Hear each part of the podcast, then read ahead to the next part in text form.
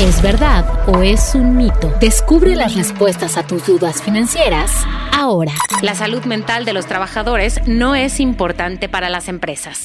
¿Verdad o mito? Mito. Las compañías que invierten en el cuidado de la salud mental de sus colaboradores son las más exitosas en atracción y retención de talento, de acuerdo con la reciente edición de las Superempresas 2022. La cantidad de empleados que padecen burnout, ansiedad, perturbaciones en el sueño, depresión y trastornos alimenticios ha aumentado a raíz de la pandemia. ¿Verdad o mito? Verdad. Antes de la pandemia, el burnout era padecido por 10% de los empleados y ahora esta cifra subió a 50% de acuerdo con el Observatorio de Factores Psicosociales y Bienestar Organizacional. A pesar de este panorama, las empresas disminuyeron sus presupuestos en materia de salud mental y emocional de los trabajadores. ¿Verdad o mito? Mito. La inversión que hacen las organizaciones integrantes del ranking de Superempresas 2022 para atender la salud emocional y mental de los colaboradores ha crecido considerablemente de un 67.4% hasta un 118.7%.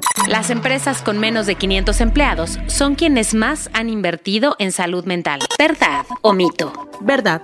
Las empresas con menos de 500 empleados aumentaron sus inversiones en salud mental y emocional de los trabajadores en un 119% en 2020 respecto al año previo, mientras que empresas con más de 3.000 colaboradores aumentaron en 72% y las de 500 a 3.000 trabajadores en un 67.4%. Cuidar la salud mental de los colaboradores no ha generado beneficios para las empresas. ¿Verdad o mito? Mito. Para las superempresas, los beneficios beneficios de estas acciones se ven reflejados en un mayor nivel de compromiso por parte de sus colaboradores. Un ejemplo es el caso de Whirlpool, que reporta un índice de 90% de retención en empleados administrativos y un 1% en ausentismo. Además, 8 de cada 10 colaboradores hacen actividades de voluntariado guiados por su líder.